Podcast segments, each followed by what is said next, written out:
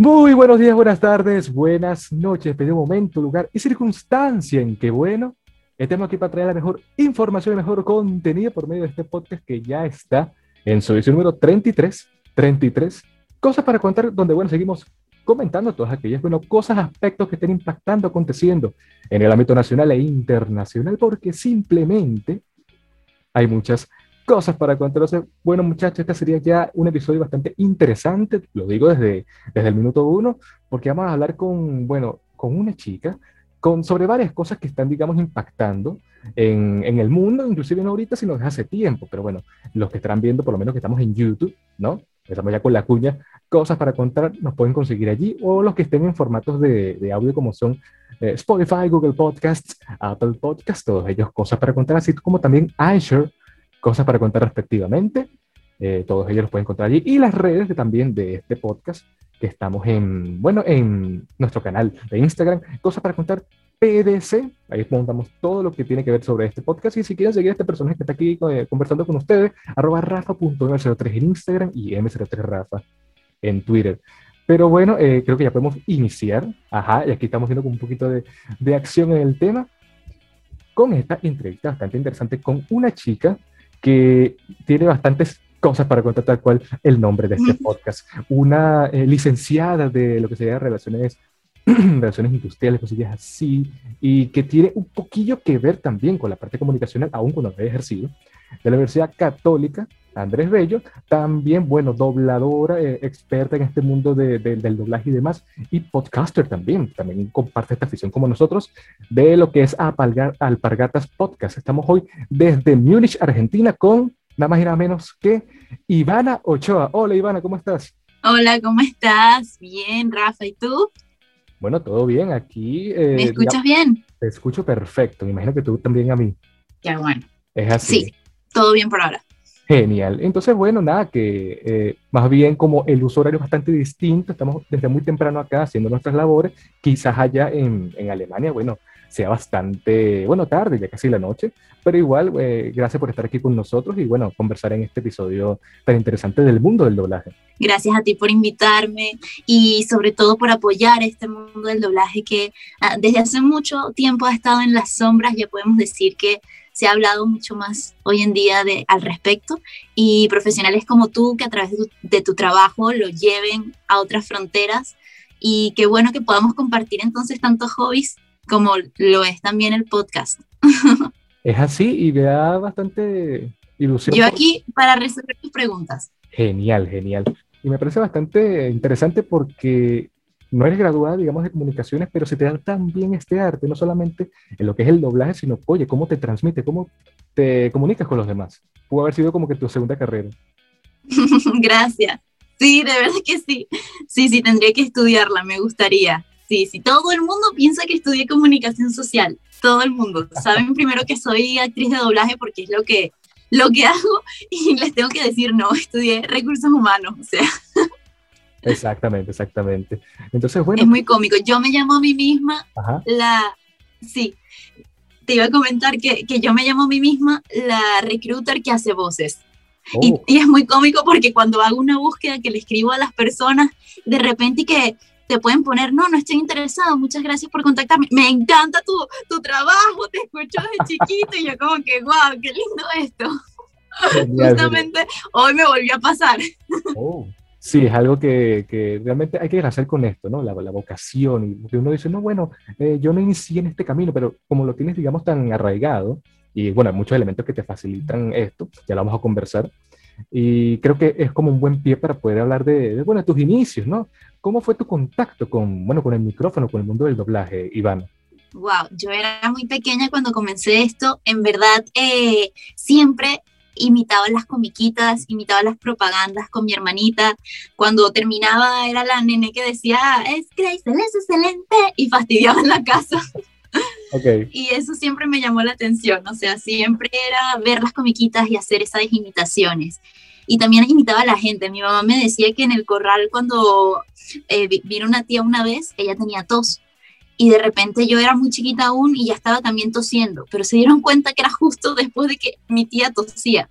Y estaban como que no, ya, tose, a ver, tose. y mi tía tosía y yo la imitaba. Entonces creo que era algo que siempre me, me apasionó, me gustó. Y fue cuando tuve 16 años que dije, vamos a estudiar esto. Un amigo que hizo el curso con Renzo Jiménez de doblaje me dijo, tienes que hacer esto, tienes que hacer esto porque eh, eres buena. Y yo, bueno, yo en a esa edad yo no sabía ni siquiera que en Venezuela había un mercado para eso, que eso existía, que se hacía ahí, que lo que yo escuchaba en la tele con mi hermanita estaba teniendo lugar en el país, en los estudios de doblaje de Venezuela. Entonces, bueno, paso siguiente, convencer a mis papás de que quería hacer eso y que me, me apoyaran en pagarme el curso, llevarme a las clases, todo lo que se involucra. Claro. Y me recuerdo que, bueno, al estar en bachillerato, mis papás, eh, bueno, me costó convencerlo en una primera instancia porque era como que, ¿qué es eso, Ivana? ¿Qué es eso de doblar qué? Nadie sabe qué es eso en ese momento, nadie sabe que existía, nada, todos doblar ropa, es lo típico, siempre te lo preguntan. Y yo les expliqué que no, le dije, ah, sí, tal cual. Por favor, sí, sí, yo te prometo que si tú me apoyas con esto, yo lo voy a llevar hacia adelante. Y entonces, bueno, así fue que comencé a hacer las clases, era la más pequeña, estaba rodeada de comunicadores, abogados, actores, que trataban de meterse en este mundo por, por eso mismo, por algo que ya tenían una pasión y, y podían pues ejercerla en, esta otra, en este otro ámbito.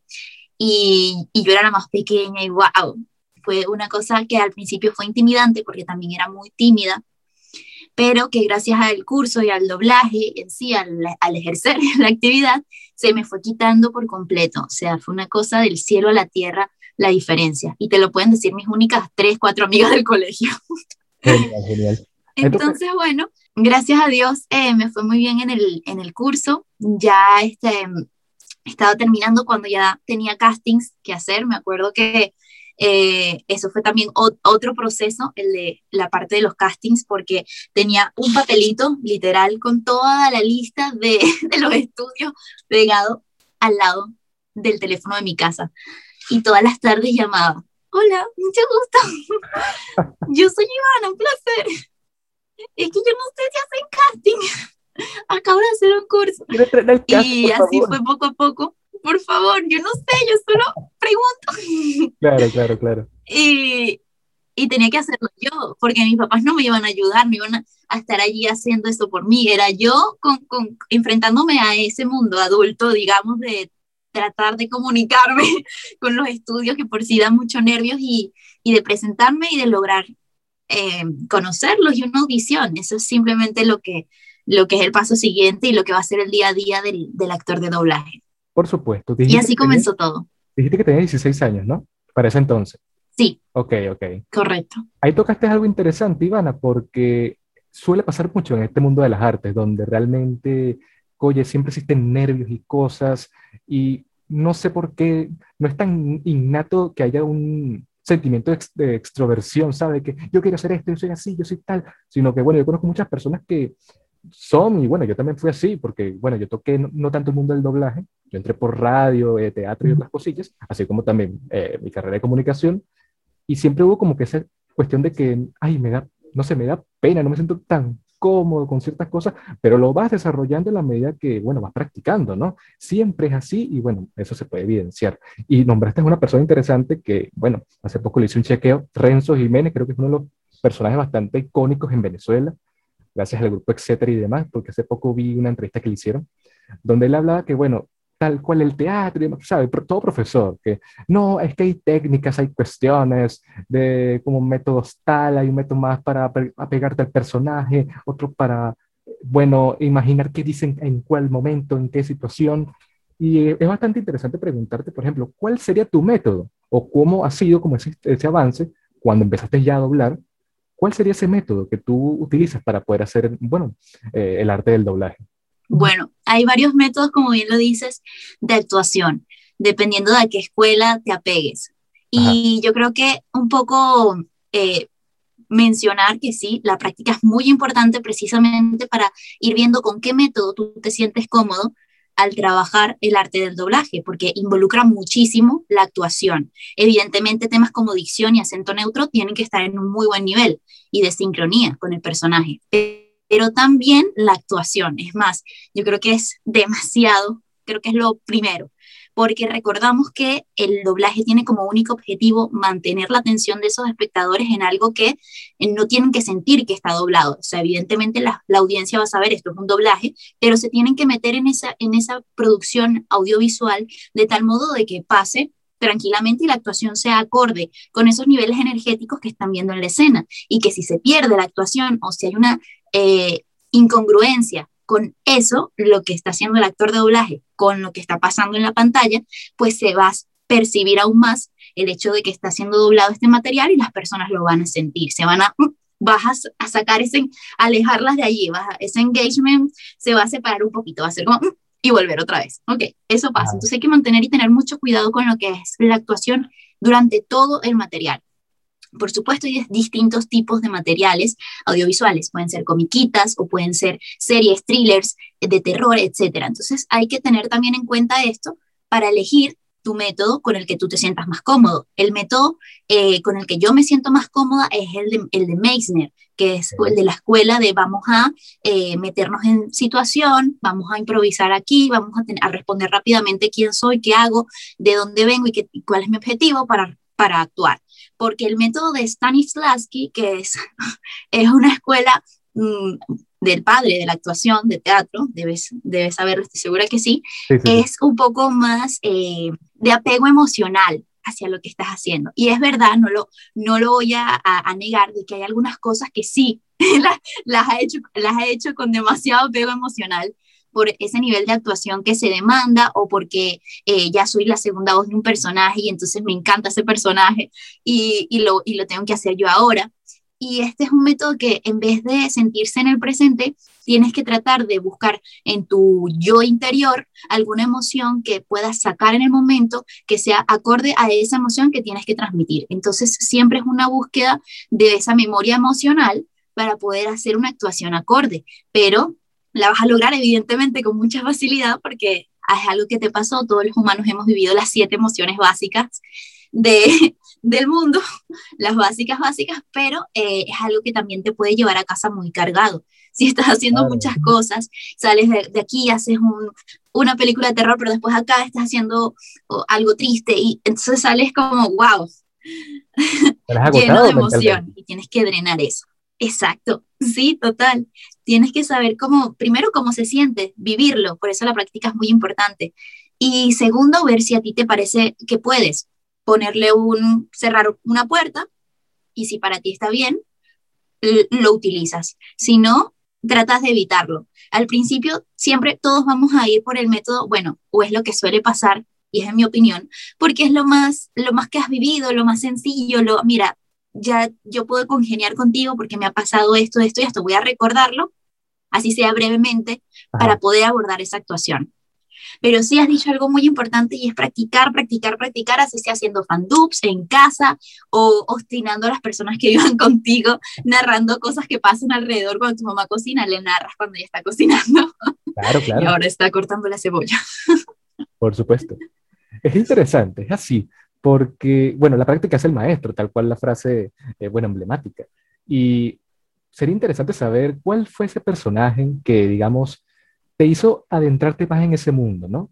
Porque, claro, tú tendrás como, digamos, tu primer trabajo, o un icono, una referencia, o inclusive cuando ya eras eh, joven y veías, bueno, las caricaturas, las comiquitas, como decimos aquí en Venezuela, ¿cuál ha sido ese personaje que te ha gustado así montón eh, haber interpretado, haber doblado? a mí me ha encantado doblar eh, a Flora en el Club Wings, porque es algo que yo veía cuando era chiquita con mi hermanita. Entonces tiene esa carga de, oh, emocional, de que a mí me gusta la serie, eh, Flora es mi favorita, y de repente soy la segunda voz, y fue como, ¡ah! ¡Qué responsabilidad! O sea, primera emoción. Primero me emociono, grito, no lo puedo creer, ok. Y después viene como que, ¡ah! nervios a las voces que se cambian, la gente o la odia o la ama. Es, es, mucha responsabilidad. Y entonces fue como que, ok, esto es algo que tengo que hacer, tengo que tomar esta responsabilidad, pero lo tengo que hacer entonces con mucha determinación, con mucho cuidado, porque me encanta este personaje y de paso tengo que hacerlo muy bien, porque no soy la voz original. O sea, es el, el digamos, lo que tienes que poner allí se triplica tienes una responsabilidad mucho mayor y de paso porque a mí me gusta la serie, evidentemente. Claro, claro. Mucho mayor estaba allí la, la responsabilidad. Y también porque, oye, el trabajo que hicieron, bueno, la, la, la, producción, ¿no? Los actores en, en, originales, ¿no? Porque existe esa, ese, ese temple, ¿no? De que, oye, por ejemplo, vamos a poner un caso aquí que, no sé, me toca hacer una película donde se, no sé, Robert De Niro. Oye, Robert De Niro, tremendo actor, años de trayectoria. Que yo haga algo mal, oye, después no venga Robert, toque mi puerta y que, ¿qué hago yo? O sea, porque también no es solo el person o el actor en sino, oye, uno que hace esta labor, ¿no? Y yo sé que muchos ya estarán pidiendo eh, ahorita en, el, en, este episodio, en este podcast, eh, ¿nos puedes dar como que un poquito de interpretación de cómo suena Fiora?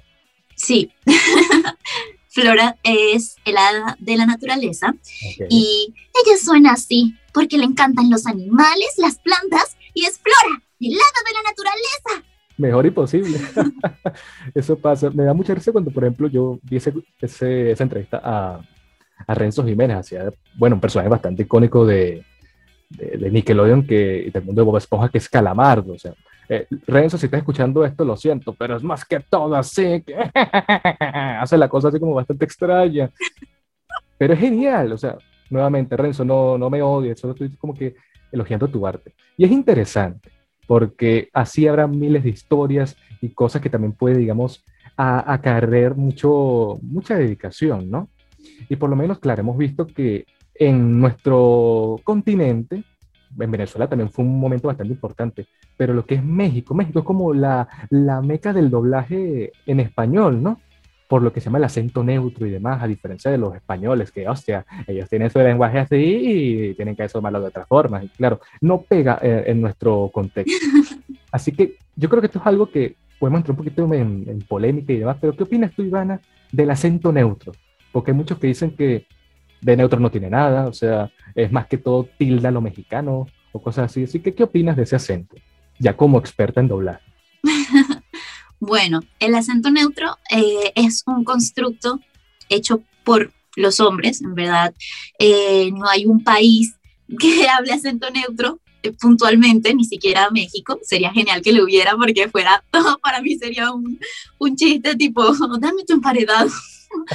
Pero hay que tomar en cuenta esto que está hecho para precisamente que se venda o se comercialice un material audiovisual en una extensión de terreno de toda la región y, y que sea más sencillo esos trabajos para no tener que doblarlo en argentino y después en venezolano y así. Y sí que es verdad que eh, se asocia mucho el acento neutro con México, porque el origen de lo que se conoce como acento neutro es, se produce allí, o eso es lo que dice la historia. Estados Unidos uh, tiene México muy cerca, dice, me cuesta menos ir para acá, ellos hablan español, yo digo que en la cabeza de los, de los gringos ellos dijeron, aquí fue, porque eh, si lo intentamos con España, eso no se parece en nada, en nada como hablan en Latinoamérica. Se fueron a México y es cuando comienza el, el doblaje latino. Entonces, sí que sí, es un mexicano muy suavizado, sí que tiene esa, esas raíces en ese acento, pero no es un acento mexicano-mexicano. Entonces, tampoco es el acento mexicano como tal. Entonces sí que después todos los demás países que comenzaron en la industria comenzaron a utilizar el acento neutro. Para mí es fundamental dominar el acento neutro. Eh, no es que vas a hablar todo el tiempo en acento neutro, yo, lo, yo no lo hago. Hablo mi, en mi caraqueño suavizado y, y me siento más cómoda porque así soy yo, pero después trabajo y trabajo con mucha concentración en que eso tiene que salir con acento neutro muy pulcro porque si se pierde un poquito el acento neutro, se tiene que volver a hacer. Eh, yo digo siempre que si tú vas a una fiesta y tú hablas con alguien y nadie sabe, o se te acercan y te preguntan, ¿de qué país eres? Lo lograste porque tienes un acento neutro muy cool. Es decir, ya tienes buena base de acento neutro. Eso es lo mejor que te pueden decir en una fiesta que no te reconozcan ni que de dónde eres, de Venezuela o de Argentina, no, no, no sé dónde, no te hallo. Claro, claro. Entonces por ahí ya puedes saber que tiene buena acento neutro. Es así, es así. Es necesario. Es necesario y, oye, me encanta cómo lo explicas porque, o sea, se ve que lo manejas tan bien y que, oye, una manera bastante interesante de, de cómo resumir eh, la historia del acento neutro y demás, porque efectivamente sí, los Estados Unidos, como bueno, la Meca de Hollywood y todas aquellas cosas, abajo está México, vamos a que aquí entren las personas de habla hispana y demás. Entonces, bueno, nada, empezaron a hacer sus doblajes y demás. Vi un poco porque yo hice mi tarea, Ivana, eh, lo que es en el mundo de, del doblaje. hubo un tiempo en que se doblaba, valga la redundancia, en algunos proyectos en Argentina. Y me llamaba bastante la atención porque, oye, eh, no sé, claro, no somos argentinos, no sé si has ido, has conocido personas argentinas, yo sí, pero su acento es tan característico que no, o sea, no, no entraría en este contexto de acento neutro, ¿sabes? Porque por lo menos yo me imagino, no sé, mm, volviendo a Calamardo, pero un poquito más eh, argentino, es que eh, Bob Esponja, sos un pelotudo, o sea, ¿cómo vas a hacer eso? La guita, la cuestión, no, o sea, ¿dónde está la piba? No, no, no, no, o sea, claro, es cuestión también del territorio en donde tú también estás desempeñando. Sí. En España, bueno, meramente para ellos, los españoles, lo podemos consumir también, pero nos choca, es el choque cultural. Así que bueno, te pregunto, Ivana, ¿tú crees que existe también como un, impacto cultural del lenguaje, bueno, del acento neutro, más que todo eh, cercano a México? Porque hemos visto, por ejemplo, claro, cuando éramos niños, si acaso, o si tienes un sobrino y tal, que de repente te use la frase, eh, mamá, ¿me puedes hacer un emparedado? Y sale, sale como el choque mental, el, el cortocircuito, ¡ay! Porque sale ese tipo de cosas también. O voy a usar el inodoro, una cosa así. ¿Qué opinas de eso? Ajá. Bueno, lo que acabas de decir, yo creo que es un ejemplo también muy bueno que ilustra que no importa de qué país de Latinoamérica vengas, si haces la tarea de dominar el acento neutro, puedes trabajar en el doblaje. Y Argentina a veces, como tú lo dijiste, te parecerá, wow, es que esta gente tiene el acento muy marcado y es muy peculiar, es muy, es de ellos, el famoso río platense, o sea, es, es, es, muy diferente a lo que conocemos, o el chileno, y digas, no, es imposible que en estos países hagan doblajes, que no. Y al final tienen un mercado de trabajo bastante interesante de doblaje también. Y es un ejemplo más de que no importa de dónde vengas, tú el trabajo que hagas con acento neutro lo vas a poder hacer bien si practicas, estudias y te formas en eso. Y es que hay muchos buenos actores de esos países haciendo doblaje de voces. Y otra cosa que mencionabas también era el tema de las palabras. Y es que hay que también, o es que es inherente al tema del acento neutro y al doblaje, porque también tiene que ver con el hecho de que si de repente decimos, déjame pensar una muy, mm, muy nosotros, chancleta. si de repente decimos, no me tires esa chancleta, no te van a entender en, no sé, otro país de Latinoamérica donde no se use esa palabra. O esa chola. Esa chola, es más clásico. ¿Por, ¿Por, qué me estás pegando con la chola? Algo así. No, mamá, déjame no, no va a cumplir el objetivo, como habíamos hablado del acento neutro, eh, que es precisamente hacer entendible lo que se está manifestando a nivel de comunicación en este material audiovisual en toda Latinoamérica, si de repente nos saca de contexto una palabra así o si no la entendemos.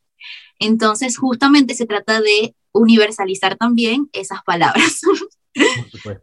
y se trata de hablar de términos más eh, universales, por decirlo así, en vez de carro, auto, y ya, y nos ahorramos el trabajo de pensar, oye, pero ¿y si no nos entienden en, en Uruguay? Es que no sé en qué país tendrá esos detalles, ¿no?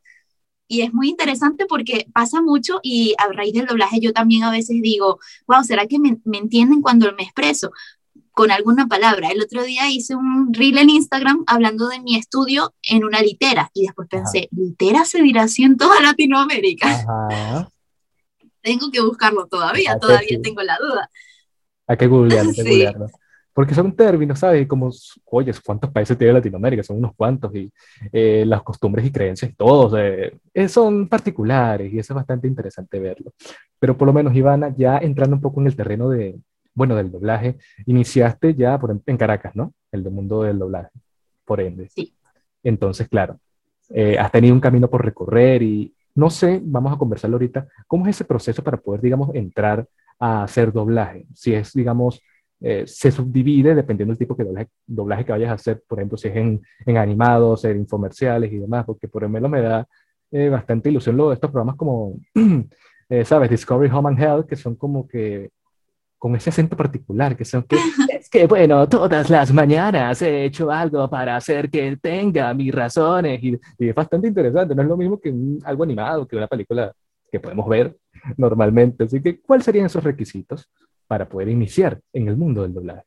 Ok, bueno, hablando de los requisitos, eh, yo creo para mí el primero es que disfrutes muchísimo ver televisión doblada, animaciones, comiquitas, ese tipo de materiales, que los veas, que veas documentales, que veas películas, así sea en inglés, porque estás comenzando, eso no tiene mucho que ver al principio, y lo digo porque al final tú estás trabajando con este tipo de material.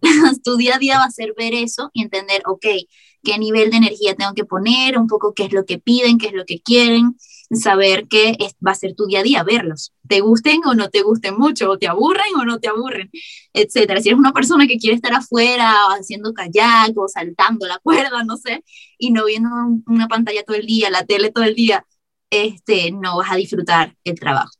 Eso es lo primero. Lo segundo, yo creo que la actitud es muy importante. La actitud de, del juego, de jugar con el trabajo, de no tener miedo a divertirte haciendo el trabajo.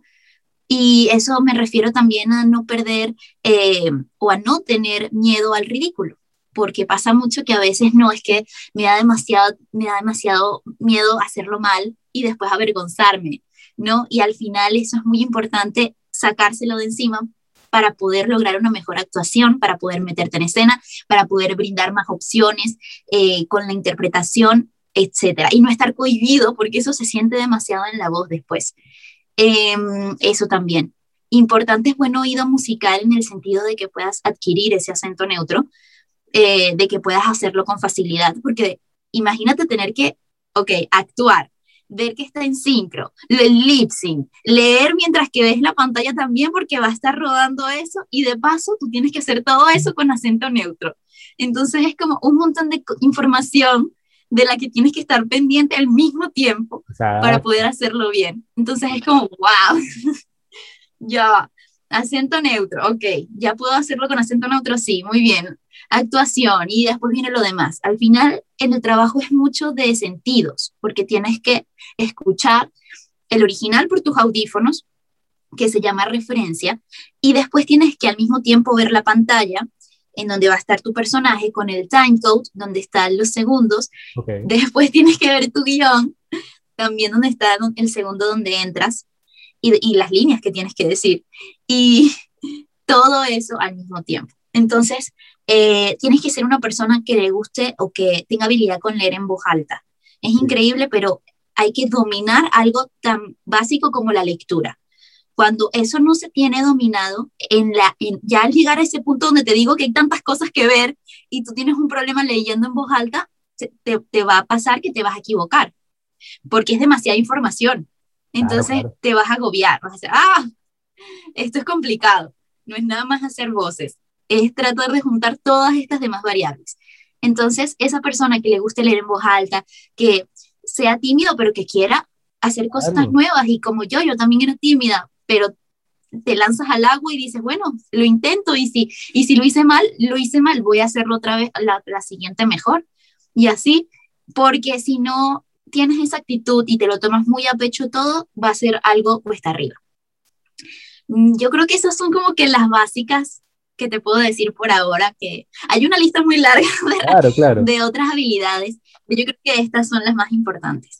Y a pesar de que son las básicas, como dice, la, bueno, las que te puedo decir mientras tanto, oye, son muy importantes porque describen bastante el trabajo que ustedes hacen, porque, bueno, yo lo he visto, digamos, un poquito desde lejos, he visto unas cuestiones un poco de doblaje, cómo se elabora y demás, no he hecho cursos todavía, quisiera hacerlos en un futuro, pero, oye, lo que es la sincronización, el lip sync, porque tú tienes que cumplir con la velocidad de, bueno, el del, doblaje, no, de, del producto original que, está en el idioma determinado, en inglés, en portugués, tal, lo que sea.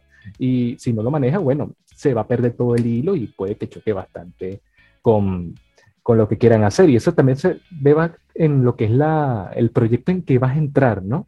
Porque por lo menos, dependiendo, podemos conversarlo ahorita, eh, hay compañías que te dicen, no, bueno, necesitamos tantas líneas eh, en, tal, en tal momento, el deadline es igual, y oye, no hay como chances, digamos, o no hay tiempo para meditarlo, porque por lo menos hay personas que analizan más un personaje, no simplemente en, eh, in situ, ¿sabes? En el momento, que, ok, este habla así, este es así. No, no, lo, como que lo asimilan más, es como más teatral la, la cuestión, ¿no?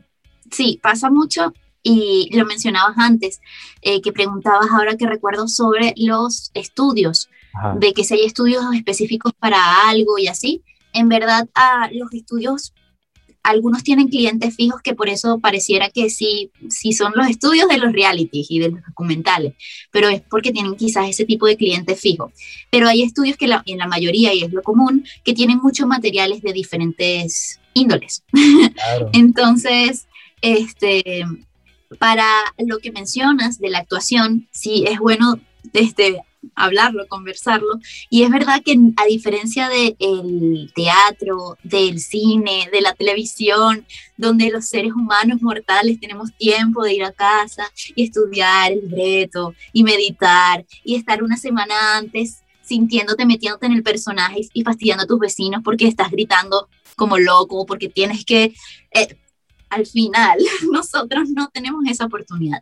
Sí que hay veces que pasa y que te envían el material y tú puedes hacer eso. Sí que hay pocas veces porque es importante, porque ah, los deadlines no son tan largos, pero eso no pasa muy seguido. Entonces, como tú dices, eh, hay que ver mucho, de nuevo, mucha información en poco tiempo para poder analizar quién soy, qué estoy haciendo, de dónde vengo y a dónde voy y, y cuáles son mis objetivos. Eso como por lo básico, para no ponernos a hacer todo el trabajo que hacen los de teatro o los, o los actores, que es hacer esa, es, ese trabajo de mesa, de sentarte, vamos a ver cuáles son los miedos y temores y la, y la parte psicológica de mi persona y tenemos que hacer todo eso muy rápido. Pero también hay que decirlo, y el director nos ayuda mucho a eso. O sea, ese trabajo ya lo hizo el director y te va a ir diciendo, mira, esto es así, papá, no, dámelo más así, porque ya en este punto, ta, ta, ta. Y así, y en verdad hacen un buen trabajo para que uno pueda llegar a esa actuación. Yo recuerdo que, por ejemplo, cuando, y para ponerte un ejemplo, cuando hice a eh, Scarlett en Drama Total, oh. eh, no sé si has visto esa serie, para Cartoon Network. Ok, ok. Sí, exacto, sí, creo que sí. ¿Te suena? Sí. La que era como un... Yo quiero ser famoso. Con la canción. ok, es buenísima esa serie. Sí, sí, muy buena. Y bueno, justamente en esa oportunidad...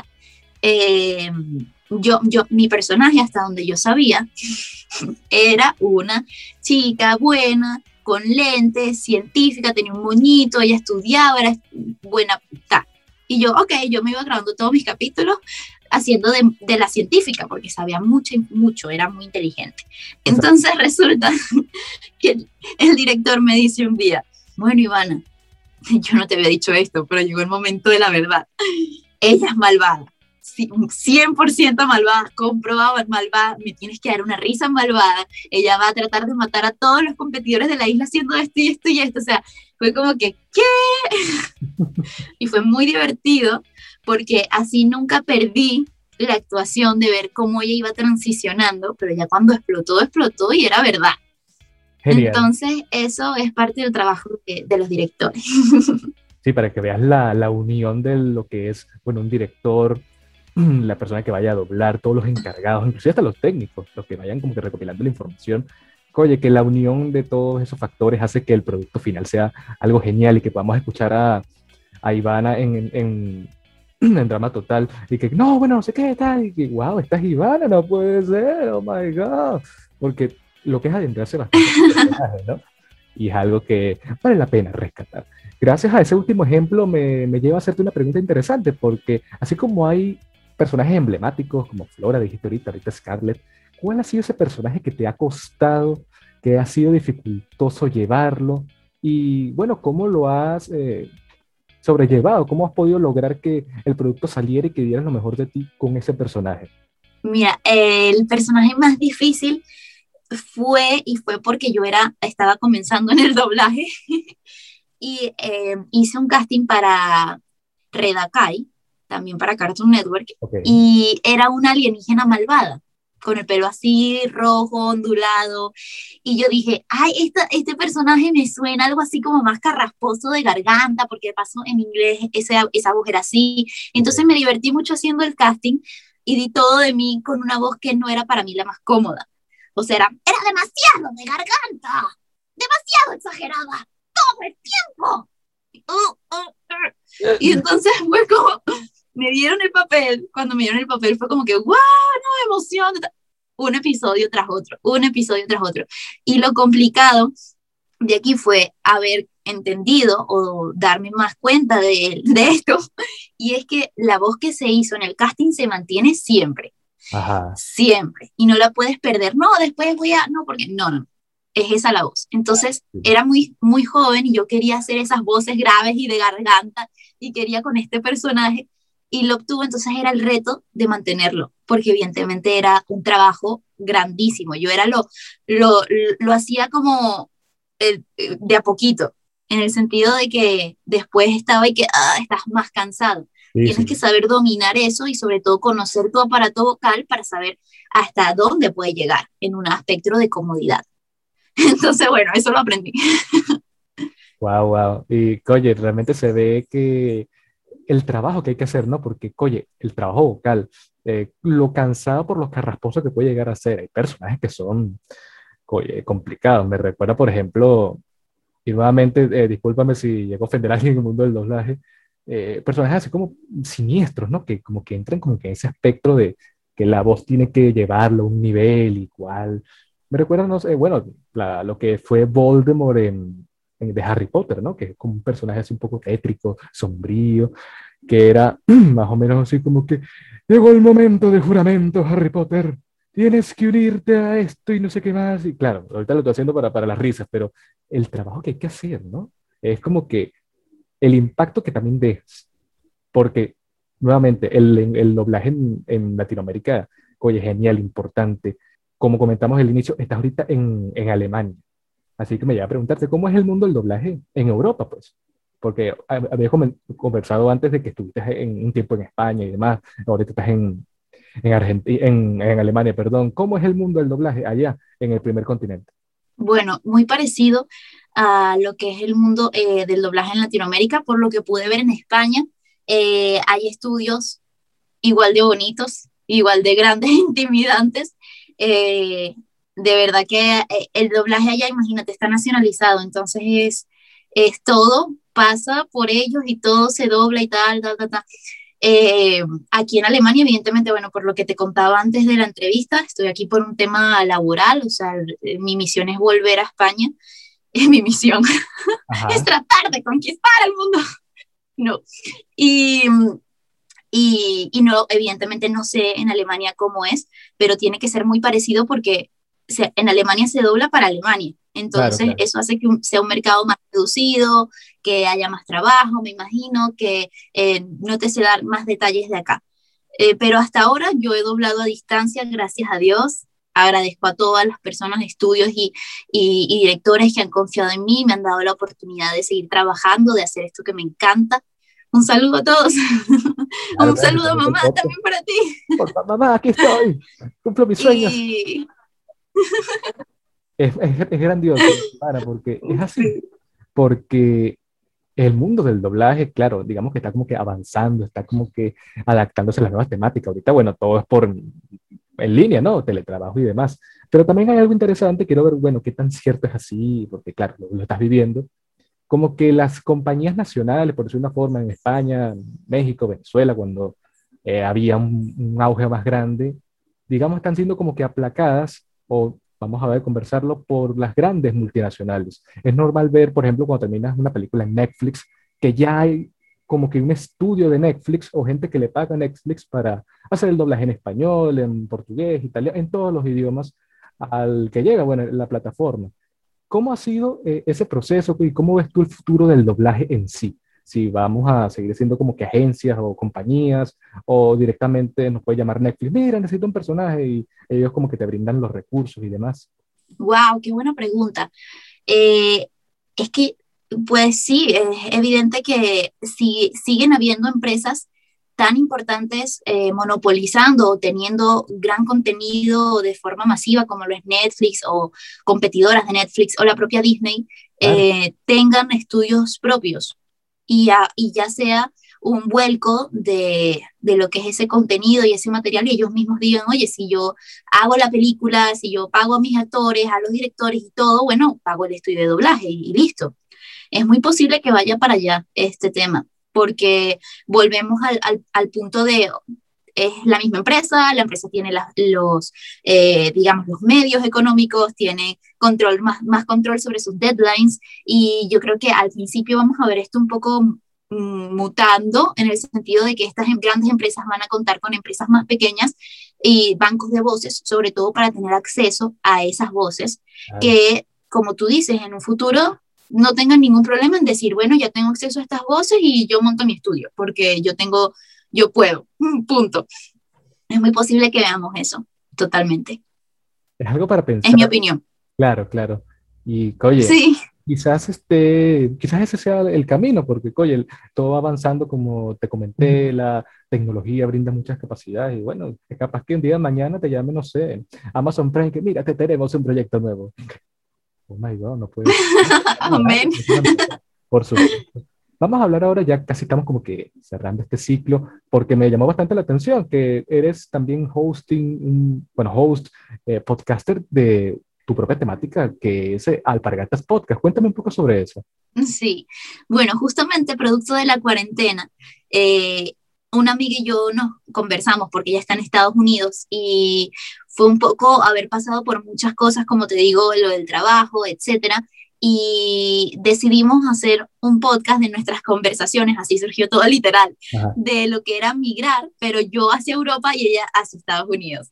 Entonces fue como una especie de desahogo y también de conversación que teníamos con inmigrantes, un poco para hablar de cosas que no se, no se suele hablar en el sentido de que en YouTube puedes encontrar videos sobre cómo sacarte la tarjeta azul, roja, verde y cómo tal cosa, pero quizás un poco más de, ok, ¿cómo fue tu proceso, que viniste de Venezuela, estudiaste contaduría, trabajaste en una posición importante en Venezuela y estás de globero en, España. Entonces, ese tema de más al fondo de la situación, de lo que está pasando, de hablar de cosas que no nos sentimos cómodos por orgullo o por lo que sea, de, conversar públicamente, se puede hablar y pueda, ser, pueda servir de apoyo a personas que van a pasar por eso, o que están pasando por eso y que se sientan identificadas. Por supuesto. Sí que es verdad que ahora he estado, sí, sí que es verdad que ahora he estado bajándole un poco al, ritmo de, bueno, por todo esto de la mudanza, de lo que te conté del trabajo y de, y de que ahora estoy dando cursos de doblaje. Entonces me he concentrado un poquito más en eso. Es cierto, es cierto. Y eh, bueno, ya estarán viendo los que están en, en YouTube, también en las redes de, de, de, audio, de audio, ¿no? También está la información, pero hemos visto en tu cuenta que de Instagram que has hecho cursos y demás, y oye, me llama la atención porque claro, yo cuando veo todo el proceso, cómo elaboras tus, tu contenido en Instagram, digo, wow, Ivana sabe, Ivana sabe y sabe. ¿Cómo han sido esos cursos que has hecho del doblaje y demás? ¿Cómo ha sido la experiencia? Ay, ha sido genial, ha sido genial. Me ha encantado porque siempre, ah, yo de chiquita quería ser maestra, yo no sé si oh. te había dicho. Y mi hermanita era mi, mi peluche, mi estudiante, mi todo y yo le daba clase a ella. Entonces siempre, siempre me ha gustado mucho enseñar.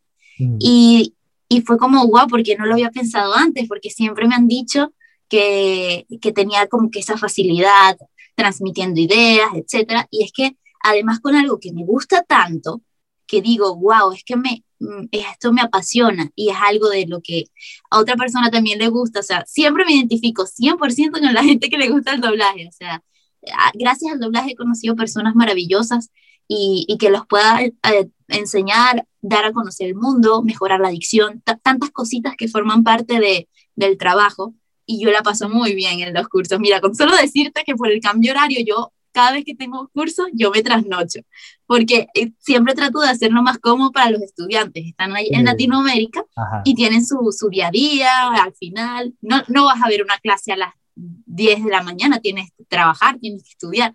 Entonces yo soy la que se trasnocha, pero la paso demasiado bien, la paso muy bien. Justamente em, este fin de semana terminé el nivel 2 con los chicos que, que ya hubieron estado, que ya estuvieron en mi nivel 1 y los grabé a distancia con, con, el programa, o sea, fue demasiado genial, fue muy divertido.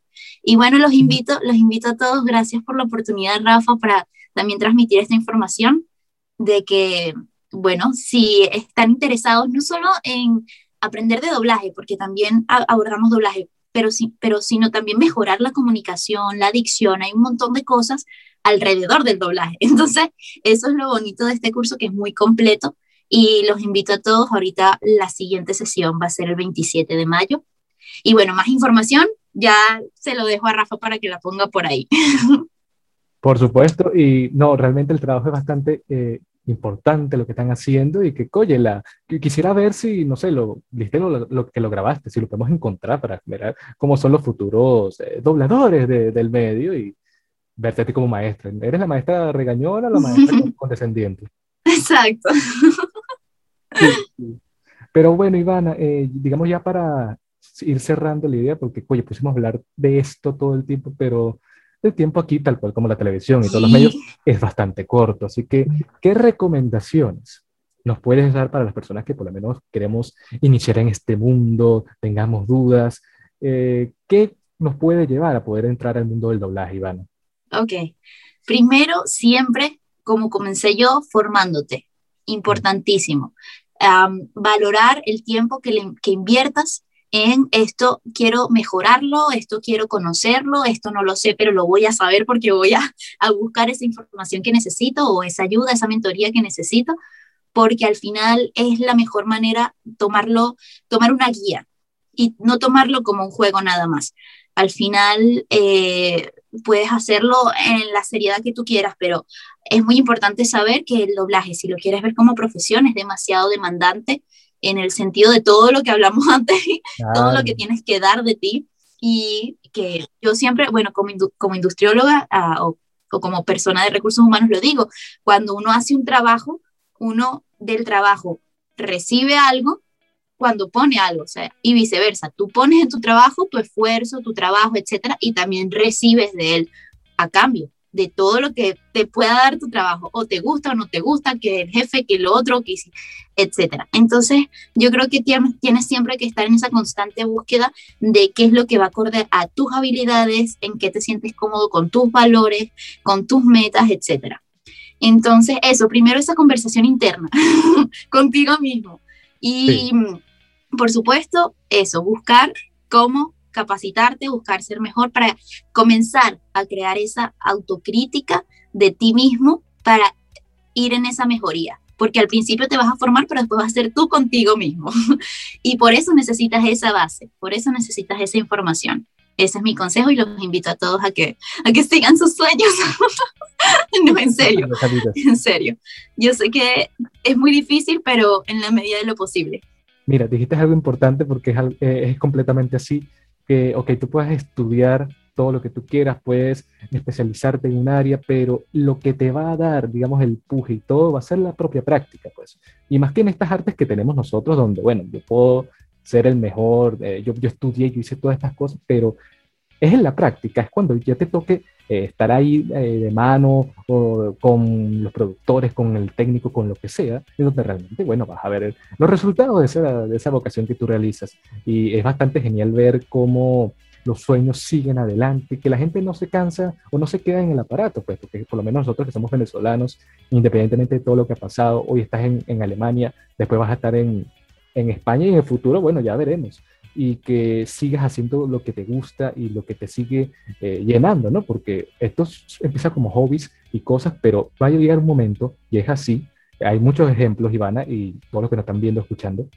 que en la medida en que tú vayas trabajando por ello, va a dejar de ser un segundo plano a un primer plano, ya va a ser como que esa meta, ese sueño que tú quisieras lograr.